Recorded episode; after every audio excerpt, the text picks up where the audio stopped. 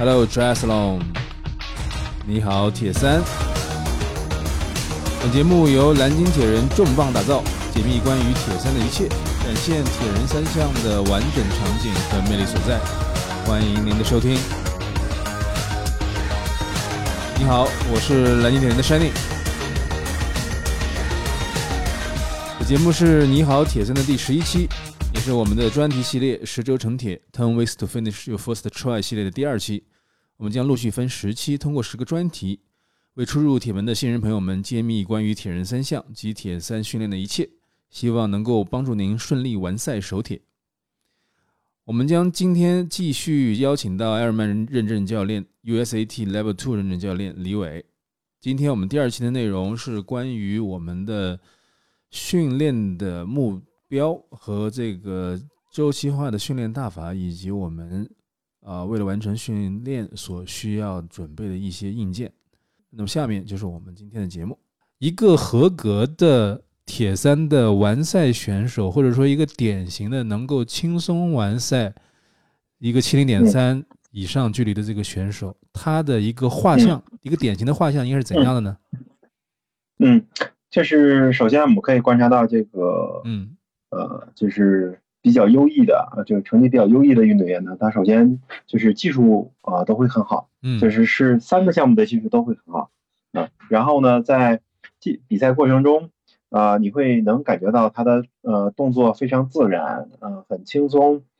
呃，也很流畅，嗯啊。其实我觉得对于我们普通的爱好者来说，可能会有这么一个想法，就是说可能我准备比赛报名了，时间也也就可能这么几个月的时间。我有没有必要在这个短短的时间周期内去再去改我那个技术动作？因为大家知道，习惯是非常难改、难以改变的。技术要提高，也不是一天两天就能够去完成的。我这个花这个时间和精力值得吗？这个想法非常普遍。我们去想一下，就是其实三项运动它都是简单的双侧交替的重复性的动作。嗯。为什么要先去学习技术？就是因为它是一个非常简单的，而且是大量的重复性的动作。那如果说是技术动作有问题，那每做一次功的话，就差之毫厘，谬之千里的感觉啊。对，就是相当于你每一次很有可能，呃，都会差百分之十、百分之二十、百分之三十，有的人其实会差的更多。这个其实是蛮可观的一个值。所以，其实对于我们这个。运由于我们这个运动的特点，我们这个是一个长距离的耐力运动，就你每一次做这个动动作的周期，在一个这么长的时间、这么长的一个频次的一个积累下，可能能够对你人人的这个影响可能是相当巨大的。可能很多的我们的这个疲劳的积累，或者是说关节的磨损、肌肉的这种损伤，可能都是由着看似不起眼的一个非常微小的技术动作偏差可能造成的。对，所以，所以我们的铁人三项可能就像李李伟教练在第一期节目里面说的，不要觉得它是一个耐力运动，它是一个技术性非常强的一个运动。对，它是以技术为主导的，以技术为主导的一个耐力运动。所以，这个技术的重要性可能是对于我们新手新人朋友来说是特别需要去强调的。然后呢，就是呃，需要一个有良好的有氧的耐力基础。嗯呃，这个呢涉及到这个心肺系统这个层面，嗯，然后呢要注意，就是说训练的时候不要过度。我们都知道有很多运动员呢，啊，他会有这个心肌受损呐，或者说是过度训练就造成这个免疫力低下和免疫系统崩溃的这些情况。啊，当然了，这种这种这种情况非常非常的常见，而且这个在耐力运动员里面这个比例还是蛮高的，超过百分之六十的耐力运动员都有过度训练的倾向。也就意味着，就是大家认为我只要是积累的里程够长，我就会在之后的比赛当中就会更快。其实不是这个样子。所以，其实我这里想要提醒我们新人朋友，就是说，可能很多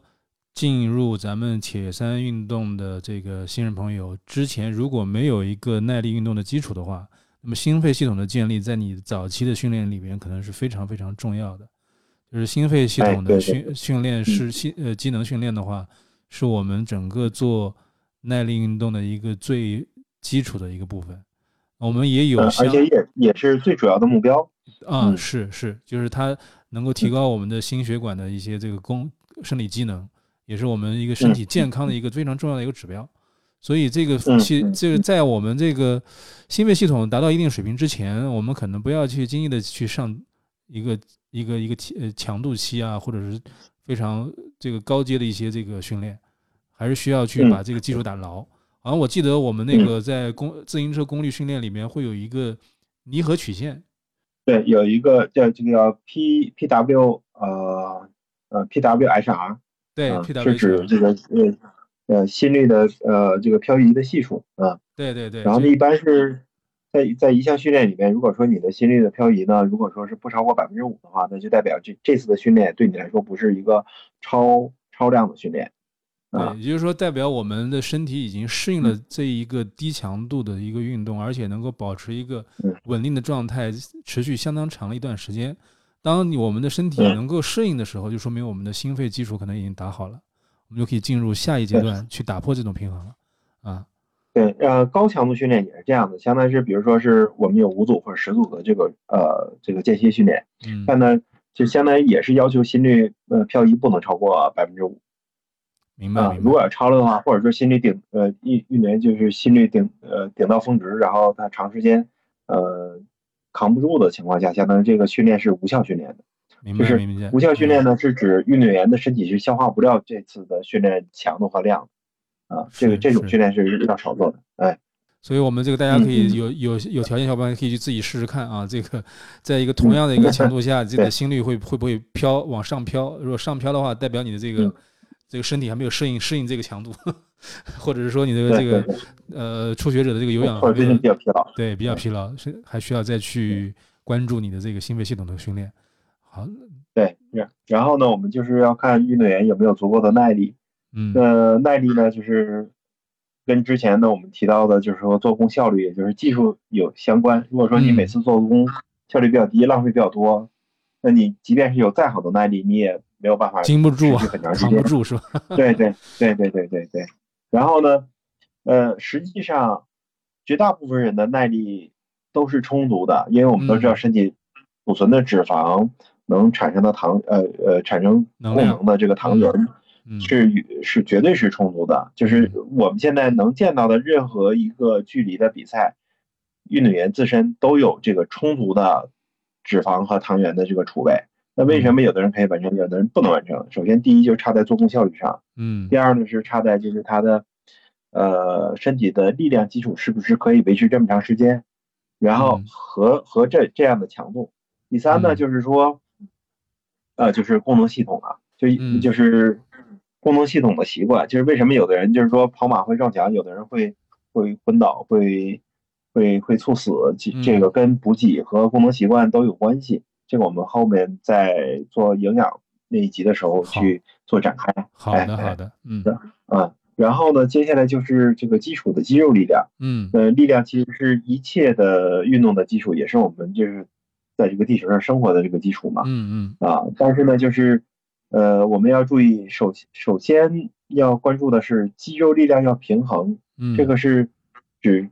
针对运动员个人的嗯啊。这个平衡呢是指他的左右前后，嗯包括你在做某些动作的时候，啊，相呃需要调动的这个相应的肌肉群，它的力量要平衡，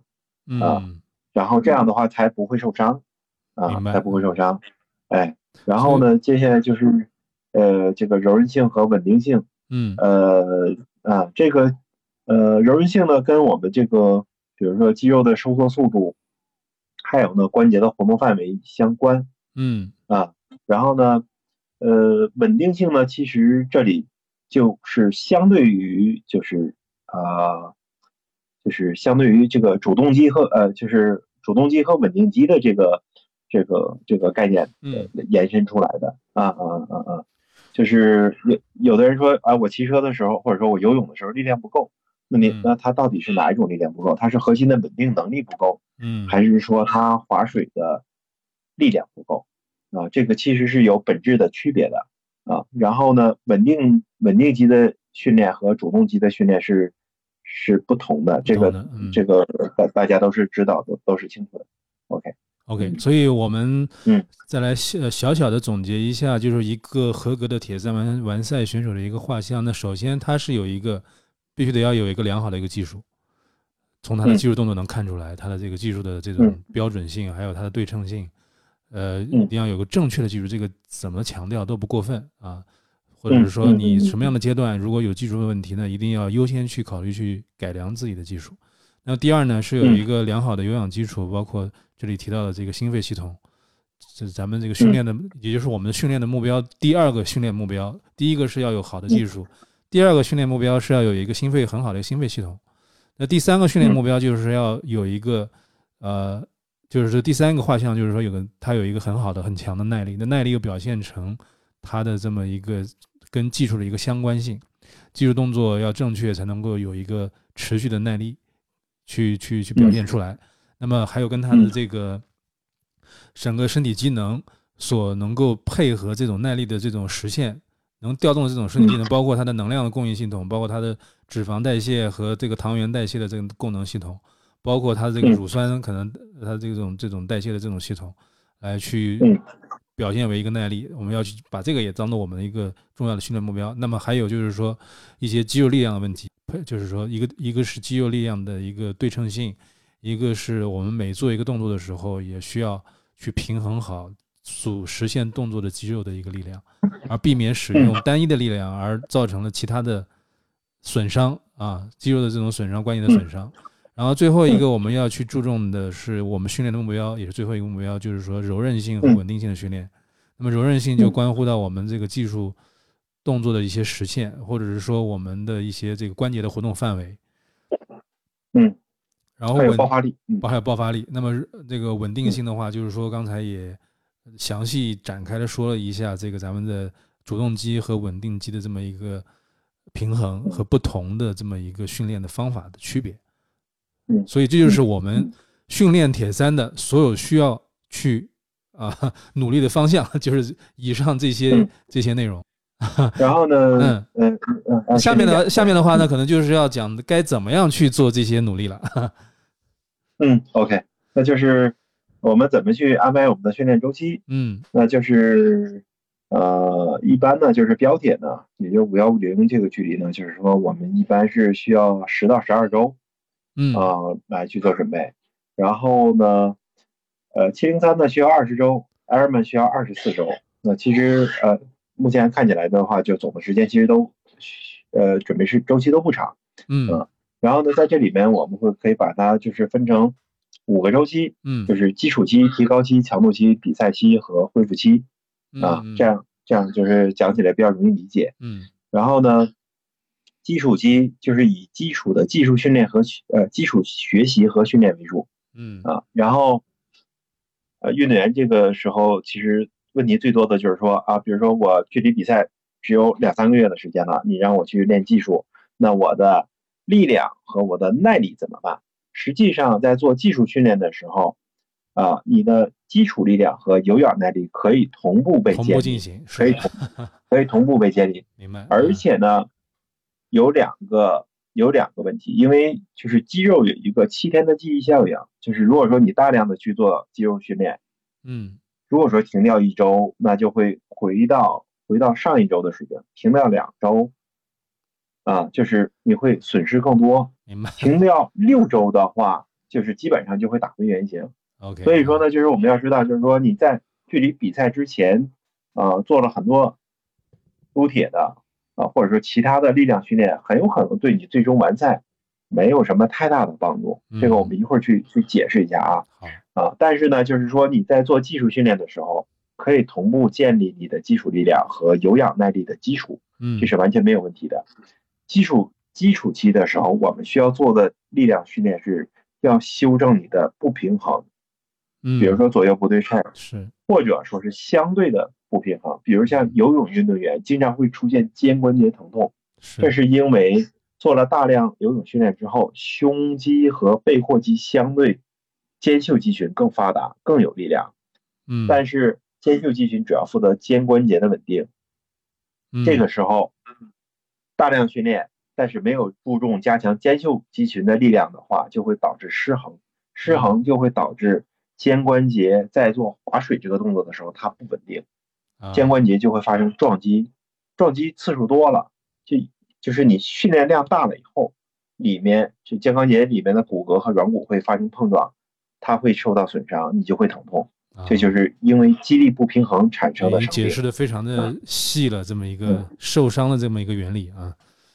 啊，对。然后呢，在基础期之后就是提高期，提高期相当于在基础期的基础之上稳定技术，嗯，循序渐进的增强、增加强度和时长。要注意，我们所有的呃量的统计啊，都是以时间为单位，而不是以里程为单位啊。明白。然后呢？强度区间在这里很重要，嗯，在提高期，呃，在提高期的强度区间就是控制很重要，就相当于是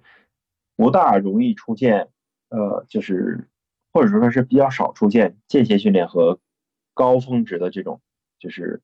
呃，嗯，爆发力训练，这个是比较少的，嗯啊，然后在这一阶段呢，就是我们的力量训练是以强化为主，在之前平衡的基础之上做强化。嗯，然后之后就是开始进入强度期，强度期那就是开始会频繁的出现，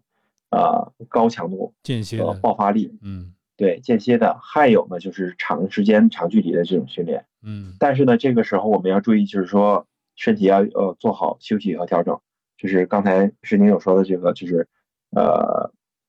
这个这个心率和这个功率匹配的这个这个值，OK OK，然后嗯 OK。还有呢，就是强度期的时候，我们的力量训练会主要以爆发力为主，以爆发力为主啊，因为这时候只有爆发力对身体的刺激才够啊。然后呢，到比赛期，比赛期的时候是这个样子，首先要保证强度，但是其次要缩减训练时长，让身体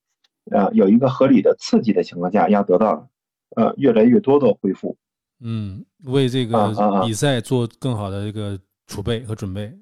对对，然后这个时候可以介入一些少量的爆发力训练，然后呢，就是到恢复期比赛之后，我们又可以，呃，去进入低强度的技术性训练。OK，然后呢，呃，这个恢复期呢是这样，呃呃是这这样的一个时间时长，标铁是一周，嗯，然后呢，马拉松是一个月。哇。啊，七零点三也是一个月，OK，然后 Airman 是两个月，然后在恢复期的时候呢，我们的强度区间呢基本上都要控制在一区到二区，OK，然后这个时候主要还是要去做技术训练。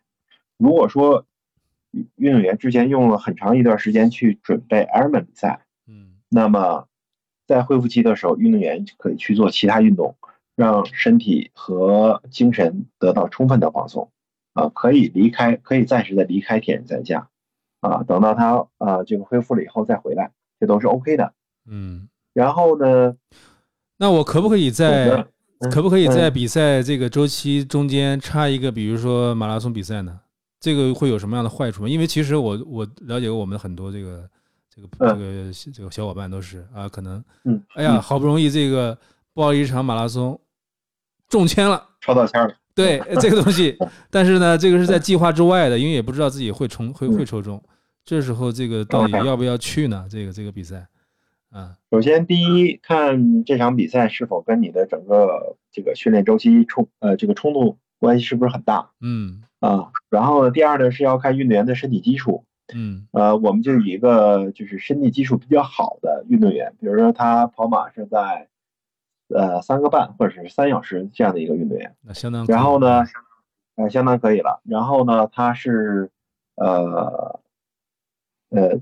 呃十月份有一场 Ironman 比赛，嗯，但是呢，他抽到的这场马拉松是在九月份，嗯，那这样是 OK 的，他是可以去参加，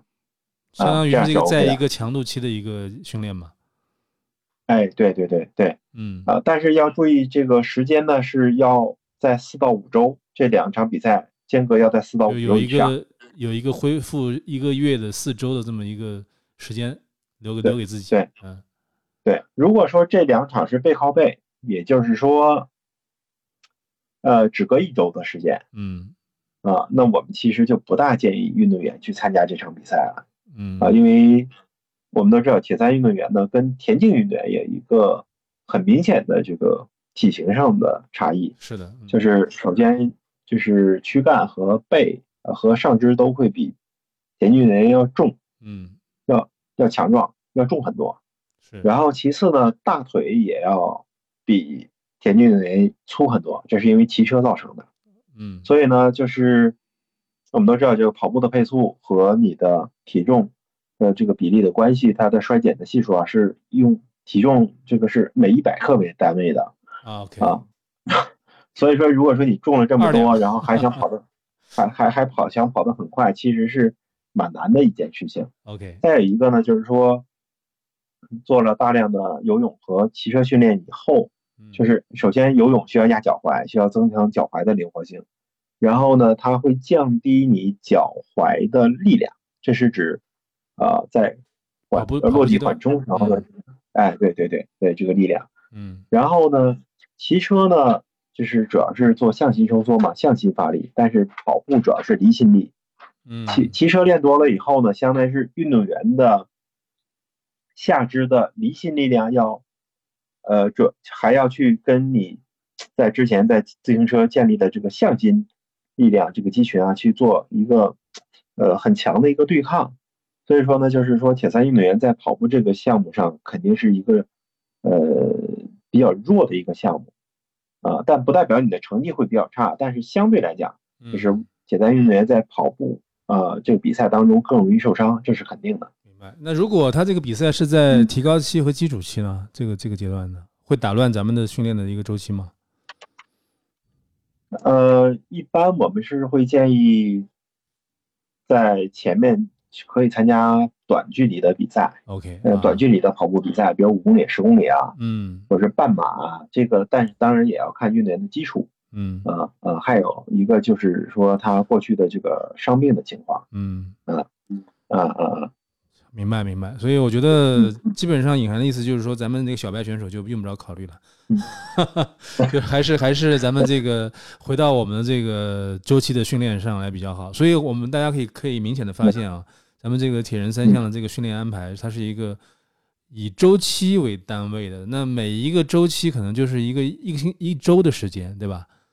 然后再以这个周数为单位分成了多少微对微循环是一周，嗯，然后呢，小循环是可以是三周，也可以是四周。明白明白啊。所以哎哎，然后基基础期，基础期基本上就是，比如像是如果说是标铁的话，那是是八周，可以设定六到八周是基础期。但如果说是七零三，那我们可以设定到九周，Ironman 可以设定到十二周作为基础期。哇，那基本上就占了一半的时间了。嗯艾尔曼的话，呃，对就是基础期可以拉的非常非常的长，就是说这个技术训练给留了充分的时间去做这个技术的调整，同时建立这个基础力量和有氧的这种耐力。啊，对对对对对，而且这这段时间里面，我们不需要做长距离的赛事模拟。OK，呃，就比如说之前说我我之后有一场 Ironman 比赛，我之前是不是要骑一百八十公里或者跑四十二公里马拉松？其实不需要。嗯嗯所以所以这个叫周期化的训练是我们铁人三项训练的一个非常明显的一个特点，而是而且也是应该我们说是在耐力运动训练的一个非常全全嗯球通用的一个训练的一个标准啊。嗯，对，对。然后这里面呢，就是我们要注意，呃，就是训练量，嗯训练量递增的这个指标，就是基本上是会控制在百分之五和百分之十，这是指每周递增的这个量。就是每周然我比后呢上上一上一周的这个时间时长时长对，最多不能超过百5%分之五或者到百分之十啊。对，这个要看运动员的基础情况，还有一个就是，呃，还有就是说他在进行训练当中会不会出现一些问题？因为嗯。有的有的训练是这样的，有的训练我们是在线上做的，嗯。就像是呃运运动员在远程做训练，然后呢我们看运动员的呃后台的数据，但是这里面有有几个问题，就相当于是如果说运动员不能及时的把自己的训练的视频发给教练的话，教练不大容易从这个后台发现运动员的这些有一些比较致命的这种技术错误动作，嗯。错误的技术动作。这样的话，如果说还是呃去呃，比如说在基础期啊，我们就是没有发现，或者说被他这个隐藏了非常好，或者说一直在一个错误的动作进行训练的话啊。对对对，这样的话就相当是运动员就就就会比较容易受伤，所以说这 OK，我们现在在训在训练的时候会告诉运动员，你就是你拍训练视频越多，频率越高，这个越好，就相当于你积累的视频越多越好，哎哎哎，而且一定要及时去跟教练做沟通，嗯嗯，所以我们防止我们这个运动受伤，除了说。这个要遵守一个循序渐进，每周不超过百分之五到百分之十的这么一个量化的概念之外，嗯，还需要去时刻关注到，随着自己的我们的这个力量的提高、耐力的提高，然后我们的技术动作是不是也会有一些偏差？当这些偏差出现的时候，你最好能够自己拍一个视频，啊，交给这个专业的这种教练也好，还是说我们的这个。你如果有能力的话，自己看也好，就是说一定要去关注到自己的一个技术动作的一个变化啊。对对对对对，你比如说我们游泳为例，其实游泳呢就是就是简单的一个非对称的周期化动作嘛，那大家都认为很容易，嗯，或者都认为就是我就已经游成这个样子了，啊，我就改不了，嗯啊，但是实际上我从这个呃国外的经验来看呢，只要这个运动员在持需要持续的。改善技术的话，那他一定要不停的去拍摄自己的训练动作，而且是全方位的，前后左右都要去拍，水上水下都要拍。而且呢，就是只要是这个运动员有心去改的话，他可以一直提高他的技术，而且一直可以变快。啊，这个是都是有很多很多的这个实例，呃，呃，可以可以可以查得到的。而且呢，就是说到五六十岁，其实。在长距离游泳里面，它的配速都很快，都可以到一分一分十秒以内，就是游游长距离的马拉松这种。哎，所以我们俱乐部有一个老外选手，就是年纪非常年纪不小了，不能说非常大，不小了，但是游泳是超级快，超级快啊。嗯嗯，就跟他的技术的这个水平有关。对，所以刚才。呃，这个李教练提到了，就是说我们游泳的话，最好有能够自拍啊，搞一个那个那个防水壳、防水壳的运动相机或者是手机防水壳，能够把自己的这么一个训练的视频能拍下来。所以这个训练其实我们跟这个也是需要我们去配备很多硬件的。所以我们下面想 想讨论一下，就是说哪一些我们的这个铁人三项玩这个项目需要配的重要的一个硬件是哪一些？嗯嗯呃，首先第一就是训练开始之前，我们鼓励大家理性消费。嗯，其实训练 所所所需要的装备加一块，就最最最开始的这个训练装备加在一起，其实没有多少钱，几千块钱就可以搞定。嗯嗯啊啊啊！而且呢，就是我们都是建议这个训练的装备的呃这个级别呢，一定是随着运动员的竞技能力啊，就是提升的时候再再往上走啊，不建议。啊，呃，这个可 不不建议，不建议一上来就买特别贵的东西啊。OK，这个因为之前有过很多反例，就一上来买了很贵的装备之后，然后就不练了，因为就发现自己我都用到了这么顶级的装备了，我可能跟呃跟那个环法的冠军啊，跟那个 OK Kona 的冠军啊，我已经用到了一样的东西了，但是我还是这么慢，对吧？教练的担心呢？教练的担心是 可以理解的，但是呢，对于我们运动员来说。这个装备就是他的这个 热情所在，这个也是我们训练的动动力啊。呃，我我我觉得装备有很多时候可能对于运动员来说，它是一个消遣的方式。OK，啊，我这边就是，嗯，有有一个运动员每周或者是三三四天就会跟我讨论一下，哎，你看我这个装备怎么样？我要不要买？啊，那个我我那那个东西怎么怎么样啊？这个就是他一定会啊，这个对他来说可能是一个业余爱好。对对对。是的，嗯嗯嗯，对，所以我们，但是我们要基本要跟大家介绍一下很多我们新新人的朋友，比如说，我觉得有最重要的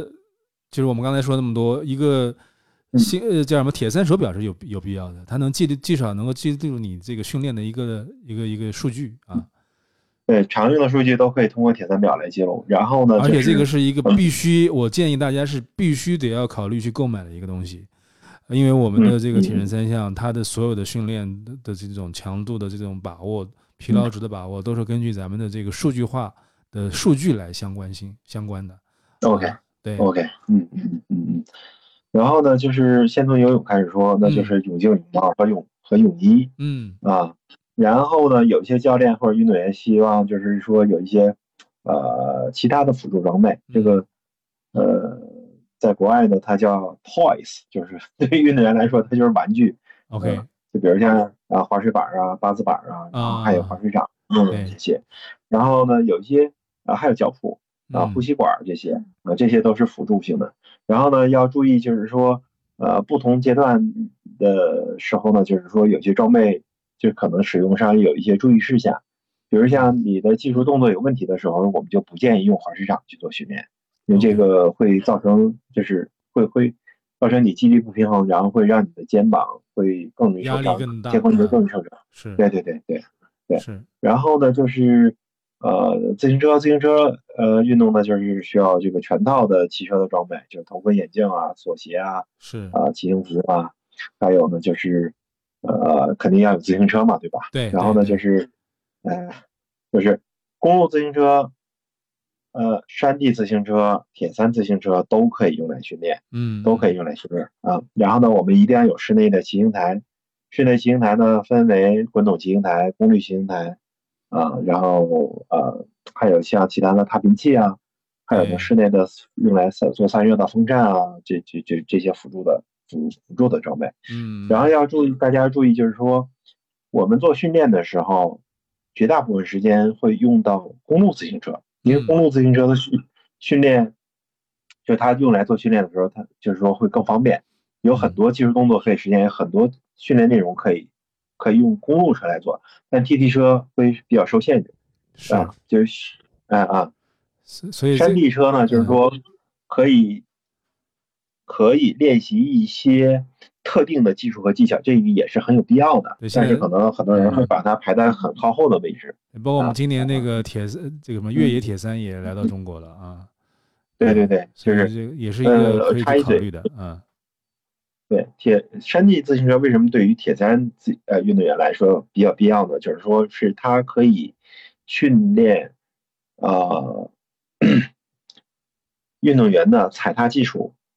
呃控车能力，还有爆发力，短时间的爆发力。嗯，这个对于运动员来说都对于铁三运动员来说都是必要的。就是因为就是之前有人说说，你看我哪些装备是必要的？嗯，我就说，其实必要的装备其实并不多，